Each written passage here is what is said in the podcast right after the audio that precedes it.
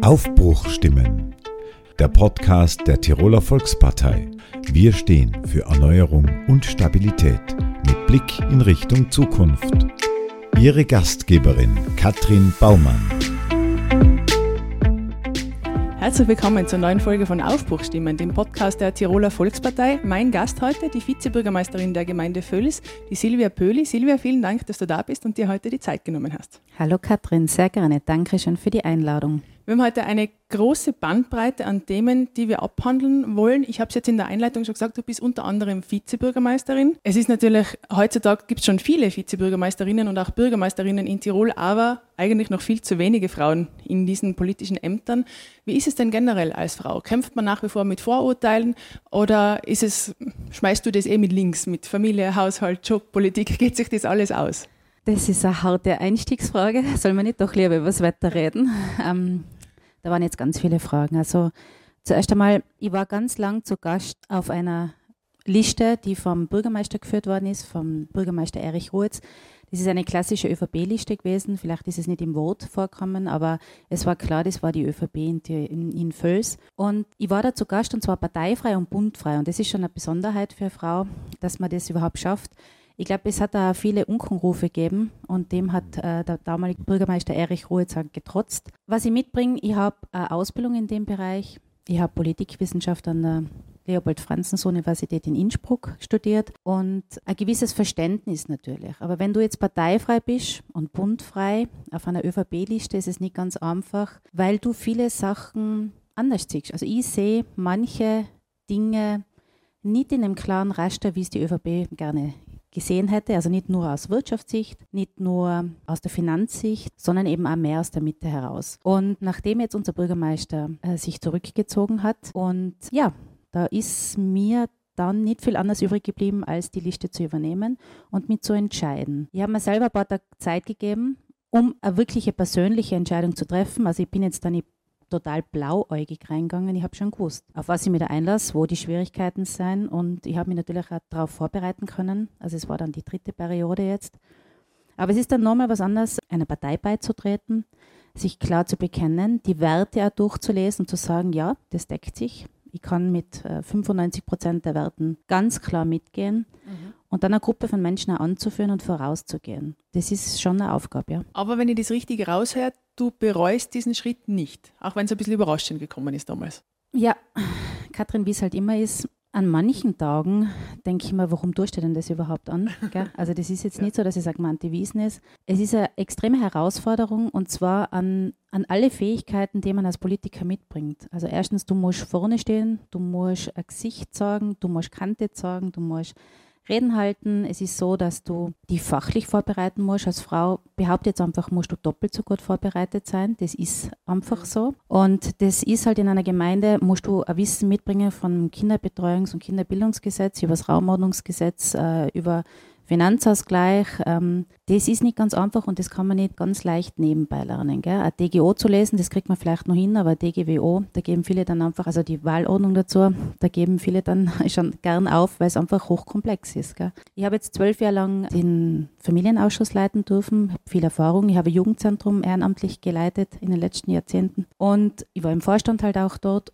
Und es ist wirklich so, dass man einen Querschnitt braucht und da gibt es viele Gesetze, die man lesen muss. Ja. Und ich finde es voll schade, dass viele gern Gemeinderat oder Gemeinderätin sind, aber sich nicht mit der Materie auseinandersetzen. Also nur dort zu sitzen und gescheit zu sein, das ist aus meiner Sicht einfach zu wenig. Da muss man schon sich wirklich einlesen und viel Zeit opfern.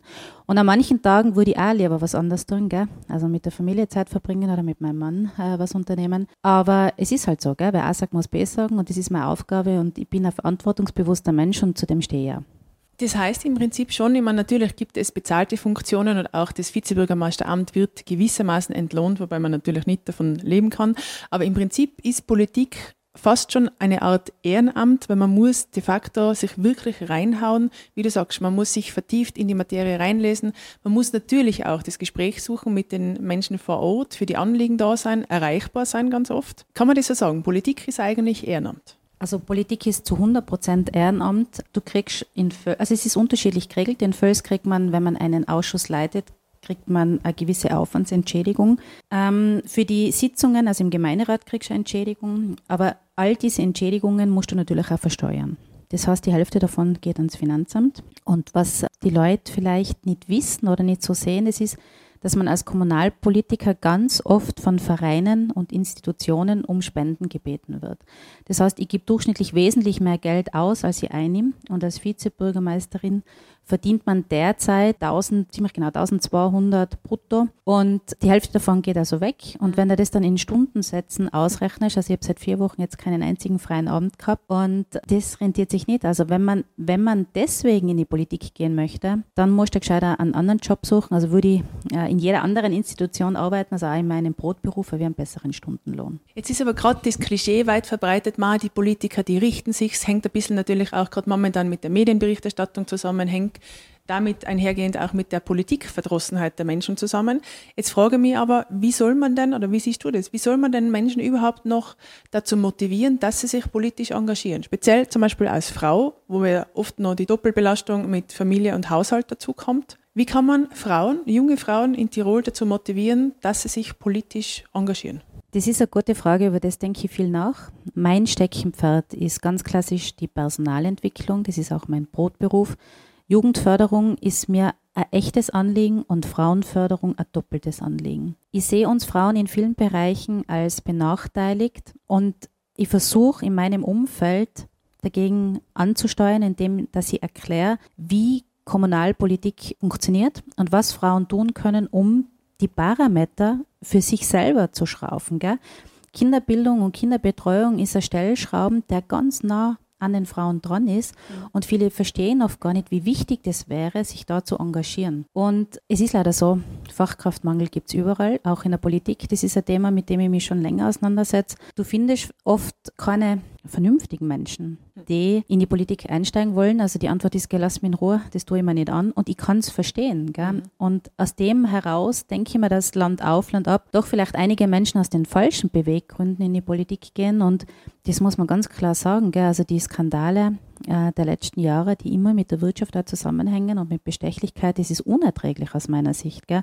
Also wer dafür in die Politik geht und nicht das Gemeinwohl im Auge hat, der schadet wirklich dem ganzen politischen System. Und die Politikverdrossenheit ist ja mittlerweile dermaßen groß und man kann es ja niemandem verübeln. Gell? Also ich verstehe das. Du verstehst es, das heißt aber gleichermaßen, wir haben noch nicht wirklich diesen allgemeingültigen Lösungsansatz. Wahrscheinlich geht es wirklich so, wie unser Landeshauptmann Anton Matte sagt, mit ehrlicher Politik, mit ehrlicher, harter Arbeit, um eigentlich von den Menschen tagtäglich dieses Vertrauen zurückzugewinnen oder das Vertrauen sich zu verdienen. Ja, also ich glaube, das ist, das ist richtig. Nur die Listenerstellung obliegt den Personen in den Orten. Und jeder kann sich aufstellen lassen und man wird dann auch schnell gewählt und dann sitzen Leute im Gemeinderat, die vielleicht sich nicht wirklich damit auseinandergesetzt haben, was sie für Verantwortung haben. Also wir haben jetzt in Völs zum Beispiel mhm. aktuell 23,4 Millionen Euro in unserem Budgetentwurf 2024 und da muss ich mir schon gut Gedanken machen, wofür das Geld rausgeht. Gell? Und wenn ich sage, ich komme aus dem Familienausschuss, dann meine ich das ernsthaft. Wenn wir wo sparen, dann sicher nicht dort. Gell? Und wenn das halt eine Frau als äh, Obfrau des Finanzausschusses in der Hand hat, dann kann ich einfach was bewirken. Wenn ich natürlich Gemeinderat bin, um am Stammt, äh, Stammtisch damit äh, zu prahlen oder um mich selber zu bereichern, ähm, dann ist es der falsche Bewegung. Nur es gibt, es gibt da kein Ausscheideverfahren. Gell? Niemand, also das ist wie ein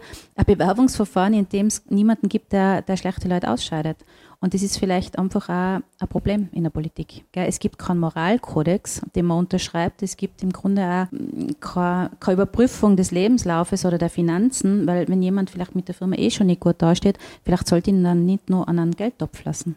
Entschuldigung, wenn ich das so direkt sage, aber das ist einfach eine fatale Mischung. Gell? Ja, ja, also sehr ehrliche Worte. Ich meine, die Hearing-Kommission in diesem Bewerbungsverfahren ist letztendlich dann die Bevölkerung, die am Wahltag entscheidet.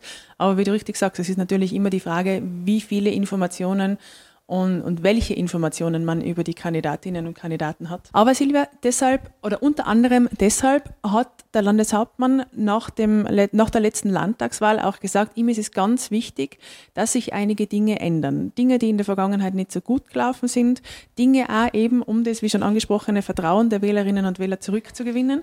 Und deshalb haben wir jetzt den Reformprozess in der Tiroler Volkspartei gestartet, bei dem du dankenswerterweise auch mithilfst. Und es bringt mich jetzt gleich schon inhaltlich zum Thema, wir reden jetzt über Migration. Du hast da eigentlich einen sehr ähnlichen Zugang wie unser Landeshauptmann, wobei man gleich dazu sagen muss, genau das ist, glaube glaub ich, auch dieses Asset bei uns in der Volkspartei, dass sowohl also dass wir einfach so ein breites Meinungsspektrum vertreten in der Hinsicht. Es gibt sowohl eher im linken politischen Rand angesiedelte Meinungen, als auch ein bisschen weiter rechts der Mitte angesiedelte Meinungen. Aber ohne jetzt zu viel vorwegnehmen zu wollen, Silvia, wie stehst du zum Thema Migration? Wie müssen wir in Tirol mit dem Thema Migration und auch Integration umgehen? Das ist ganz eine spannende Frage. Ich glaube, für uns als Volkspartei auch, also allein der Name Volkspartei sagt ja, es ist das ganze Volk vertreten. Natürlich gibt es da unterschiedliche Herangehensweise. Also zuerst einmal vielleicht zur ersten Frage. Dieser Reformprozess ist extrem dringend und wichtig und der sollte eigentlich bundesweit ausgerollt werden weil das habe ich auch unserem Landeshauptmann Matle persönlich äh, sagen können in einem Gespräch und er hat es, glaube ich, auch wirklich angenommen. Äh, wir klammern bei der Listenerstellung über 50 Prozent der Bevölkerung gern aus und das sind halt einmal die Frauen. Gell? Also sie dürfen mitmachen, sie dürfen dann auch, wenn es darum geht, einen Kuchenbasar zu organisieren, dann sind wir vorne dabei. Aber wenn es darum geht, eine paritätische Aufteilung in einer Listenerstellung zu einzufordern, dann sehen das die Herren oft kritisch. Gell? Also man darf auf die Liste, aber weiter hinten nicht unbedingt an wählbarer Stelle. So, das ist der eine Punkt. Der andere Punkt ist, viele Frauen trauen sich nicht zu. Das ist der andere Punkt. Und dann fällt einfach in diesem Prozess fallen 50 Prozent von wertvollen Meinungen weg, die man nicht hören, weil sie manchmal ruhig sind. Also ich habe gelernt in meiner langjährigen Berufskarriere, dass man besonders auf die ruhigen und zurückhaltenden Menschen horchen muss und nicht auf die Verkäufertypen, die immer laut und vorneweg mit ihrer Meinung sind. Und die das so laut sagen, dass die anderen schon wankelmütig sind und sagen, na, da sage ich lieber nichts. Es ist bei diesem Thema Migration da habe ich ganz eine andere Meinung auch, wie von vielen gefordert wird. Also diese harte Linie und diese menschenfeindliche Linie, das ist einfach nicht mein Menschenbild. Das hat nichts mit Menschenwürde zu tun und das hat auch nichts damit zu tun, wie man die Leute behandeln. ist das Problem ist so vielschichtig, das können wir jetzt nicht klären äh, in ein paar Minuten, aber ich habe nach meiner Matura 1995 für ein Jahr Österreich verlassen und habe in Mexiko gearbeitet. Das war zu einer Zeit, da hat es noch kein Handy gegeben und kein Internet. Das war relativ schwierig zu kommunizieren. Mexiko war da wirklich äh, 10.000 Kilometer weit weg. Das fühlt sich halt nicht mehr so an, wenn man in Pfleger steigt. Und ich war dort ich habe mich gefühlt wie eine Migrantin. Ich habe ja tatsächlich auch einen Pass dort bekommen, eine Arbeitserlaubnis und mhm. habe Fingerabdrücke dort gegeben müssen. Und ich habe da mehrere Sachen gelernt fürs Leben. Nämlich erstens, Österreich ist nicht äh, so schlecht. Gell? In manchen Belangen ist es super toll. Nummer eins, ähm, wir haben Jahreszeiten, das hat Mexiko nicht. Gell? Da ist immer noch heiß. Wir haben einen wunderschönen Winter, Frühling ja. und wir haben einen Herbst. Das, äh, das habe ich vermisst. Das hätte ich nie im Leben gedacht, dass ich als 19-Jährige am Winter vermissen kann. Und das Zweite ist, wir haben ein Sozialsystem, das unfassbar gut ist. Also ich habe das dort erlebt, dass man tatsächlich am Straßengraben liegt und niemand kommt, wenn man keine Kreditkarten hat oder nicht zahlungswürdig ist. Also da kommt keine Rettung, da kommt kein Arzt. Du kriegst, du kriegst gar nichts, wenn du nicht der Kreditkarten ähm, vorzeigen kannst. Und das hat bei mir was ausgemacht. Und die dritte Sache, die ich gelernt habe, ist, wenn du als Österreicherin ins Ausland gehst, dann musst du erstens fleißig sein, du musst nett sein und Freundschaften schließen. Und das habe ich für mein Leben gelernt, auf Menschen zuzugehen und ich bin dort nie herabwürdigend behandelt worden. Im Gegenteil, ich bin aufgenommen worden als Team, ich habe Freundschaften fürs Leben geschlossen und das habe ich gelernt. Und das habe ich nicht vergessen, Katrin. Und wenn jemand in ein anderes Land geht, finde ich auch, soll er sich integrieren. Das ist ein wichtiger Punkt, die mhm. Sprache lernen. Das habe ich natürlich auch müssen. Spanisch lernen, Englisch sprechen, Bats habe ich gebraucht. Und das muss man. Gell? Du kannst nicht woanders leben, wenn die Sprache nicht verstehst. Und dann musst du natürlich arbeiten dürfen. Wenn du nicht arbeiten kannst, wie willst du dein Leben bestreiten? Gell? Du musst die integrieren. Und die zwei Punkte müssen wir irgendwie, also das müssen wir verbessern. Unseren Blick darauf, die Leute in den, in den Integrationsprozess zu bekommen und auch in den Arbeitsprozess. Das ist ganz ein interessanter Ansatz, den ich zu 100 Prozent unterschreiben kann. Ich sage, ich bin selber oder habe oft schon im Ausland unterwegs sein dürfen, auch für diverse Praktika. Und ich habe auch oft schon gesagt, die ganz, diese Rechtspopulisten bei uns, die, diese Schreier, wie man es umgangssprachlich sagen würde, die müssten eigentlich selber mal wo leben, wo sie der Ausländer sind. Und dann sehen sie, wie das eigentlich ist, wenn man wohin kommt, sich fremd fühlt und wie schwierig das ist, dann überhaupt Anschluss zu finden und sich zurechtzufinden. Völlig richtig. Und eins möchte ich auch sagen, man schimpft über äh, Migranten, die ähm, ihre eigene Kultur nicht aufgeben wollen. Aber ganz ehrlich, auch als Österreicherin in Mexiko bin ich Österreicherin und ich will einfach meine mein Herkunft und, und mein, mein Sein, mein, mein ganzes Leben nicht aufgeben, nur weil ich in einem anderen Land bin. Also ich habe ein großes Verständnis dafür für Leute, die ihre Kultur mitbringen. Es muss ein Nebeneinander mhm. wichtig, einander einfach möglich sein. Aber ist genau das vielleicht auch bei uns jetzt das Problem? Es ist ein Unterschied, ob man sich jetzt in einem türkischen, kroatischen, was auch immer Kulturverein engagiert und diese Werte weiterhin lebt oder ob man sich wirklich in einer Art Submilieu abkapselt und sich nur mit diesen Menschen aus dem eigenen Kulturkreis umgibt und sozusagen diese neue Umgebung eigentlich bewusst entweder nicht wahrnimmt oder sogar ablehnt, schlimmstenfalls. Völlig richtig. Also der Schlüssel sind die Frauen. Der Schlüssel ist die Bildung und die Sprache. Ich habe in Völs vor fast 15 Jahren das Hippie-Projekt organisieren und starten dürfen. Muss ich ehrlich sagen, gegen viele Kritiker damals, aber äh, meine Liste hat dann zugestimmt und da war ich wirklich froh. Wir haben überhaupt einen einstimmigen Beschluss dafür zusammengebracht. Also selbst die FPÖ hat schlussendlich dafür gestimmt, weil es eine gute Sache ist, nämlich Frauen in ihrem Milieu daheim mhm. zu kontaktieren auf niederschwelligem Niveau und den kleinen Kindern die Sprache beizubringen. Wenn mhm. sich ein Kind nicht verständigen kann, dann fängt das Problem an und das fängt im Kindergarten an oder schon vorher. Und die Mamas dürfen wir nicht vergessen. Weil wenn Mamas sich nicht verständigen können, ja. wie sollen sie dann jemals irgendwas vom, vom Leben mitkriegen, was in diesem fremden Land herum passiert? Ist ja logisch, dann gehe ich den Weg des geringsten Widerstandes und umgehe mich mit lauter Leuten, die die gleiche Sprache sprechen. Also Sprache ist für mich äh, einfach der Schlüssel. Sprache und Bildung, die in dem Fall ja schon bei den Kleinsten anfängt.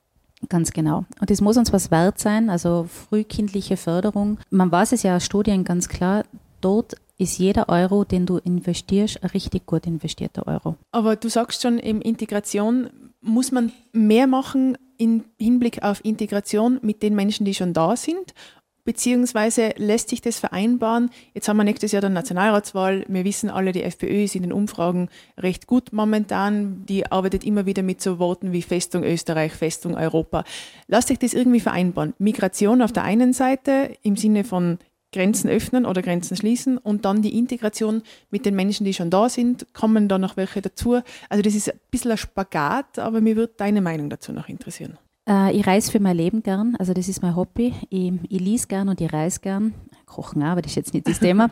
Und schau, wenn man in einen Flieger einsteigt oder in eine Bahn einsteigt, dann merkt man keine Grenzen. Die gibt es in Europa nicht mehr und vom Weltall betrachtet gibt es überhaupt keine Grenze. In Wahrheit gibt es Populisten überall.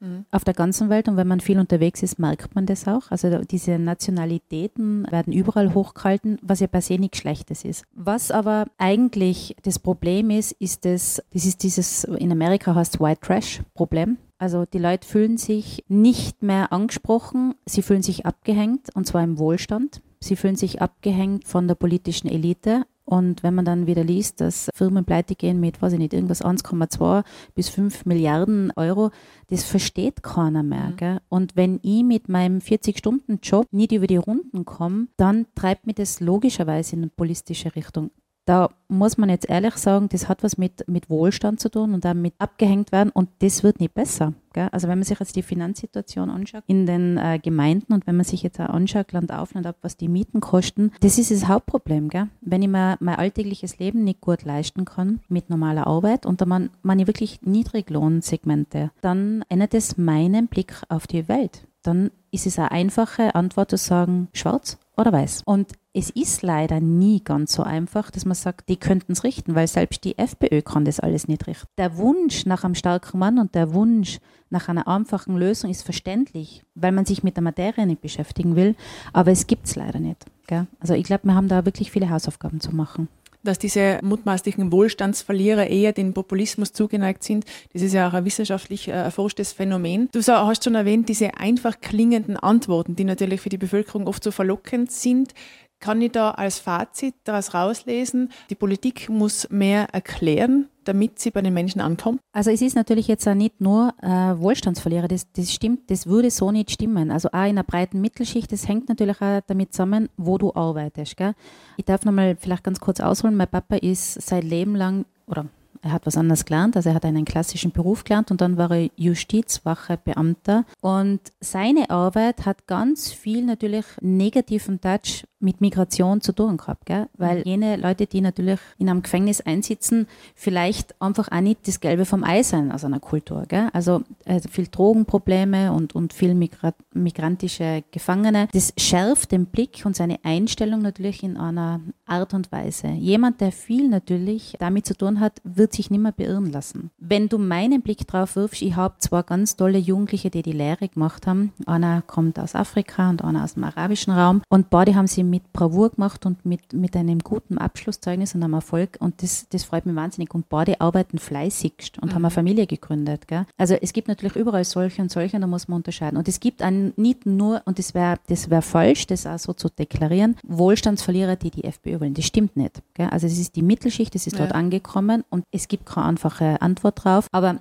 was ich auch erlebte, sind Frauen, die sich nachts nicht in die Stadt trauen oder nicht mit dem Bus fahren oder durch den Ort gehen. Und mhm. das ist nicht in Ordnung. Ähm, also ich, ich denke, äh, sowas wie Sicherheitsfragen sollte man sich schon einmal im Detail anschauen, speziell in der Stadt. Das heißt, wir müssen beim Sicherheitsthema attraktiver werden auch, beziehungsweise nicht nur das Thema politisch besetzen, sondern, sondern in die Tat umsetzen, damit dieses subjektive Sicherheitsgefühl in der Bevölkerung wieder gestärkt wird. Ich glaube schon, ja. Also wenn man zu ängstlichen Menschentyp zählt, dann ängstigt an die Dunkelheit sowieso. Und dann ist es egal, ob ich irgendwo am Land lebt, zum Bus gehe oder in, in der Stadt. Aber wenn ich, und das müssen wir einfach ganz klar beim Namen nennen, gell? wenn man am Hauptbahnhof abends vorbeigeht als Frau und sich äh, einfach vielleicht einmal, äh, manche tun mir ja laut, aber manche Typen anschaut dort, das ist nicht in Ordnung. Gell? Das hat es das hat's früher nicht gegeben und irgendwas hat sich da verändert. Und ich denke mir, natürlich hat jeder das Recht herumzulungern, wo er will, gell? aber es ist halt nicht fein, wenn du dann angesprochen wirst auf Drogen oder sonst was. Das passt nicht. Sollte ja. man einfach auch besser kontrollieren, denke ich. Ich kann dir in ganz, ganz vielen Dingen zustimmen heute und ich glaube, wir könnten noch stundenlang weiter diskutieren. Aber, liebe Silvia, die Zeit ist schon ein bisschen fortgeschritten. Gibt es noch abschließend irgendeine Botschaft an die Tirolerinnen und Tiroler, an unsere Zuhörerinnen und Zuhörer, die du gerne loswerden möchtest?